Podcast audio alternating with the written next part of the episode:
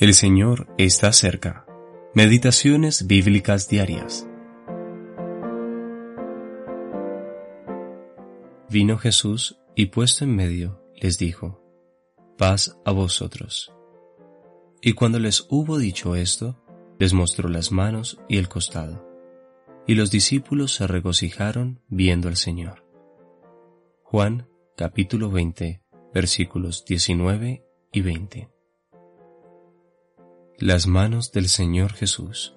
Sexta parte. Manos heridas. Cuando llegamos a las escenas de la resurrección en los cuatro evangelios, cada uno de ellos presenta ciertos detalles y dan un énfasis particular que los otros no dan. En Juan capítulo 20, lo que se resalta son las heridas de Cristo y la incredulidad de Tomás. Tomás no estuvo durante la primera aparición del Señor en medio de los discípulos. Versículo 24. En esto, Tomás es una figura asombrosa del pueblo judío y su incredulidad actual. Pero luego leemos que después de ocho días, el Señor volvió a presentarse ante sus discípulos. Tomás estaba con ellos en esta ocasión. Juan capítulo 20 versículos 26 al 28. Él vio las heridas del Señor y entonces creyó que el Señor había resucitado de entre los muertos y lo confesó diciendo, Señor mío y Dios mío. Él reconoció que Jesús era su Señor y Dios, que en realidad Él es Jehová.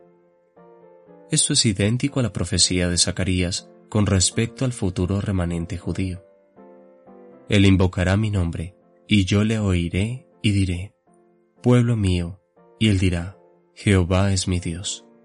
Zacarías capítulo 13, versículo 9. Esta confesión es sorprendente cuando la comparamos con la que hallamos en el Evangelio de Juan. Sí, el Señor Jesús tenía sus manos heridas, y aún las tiene.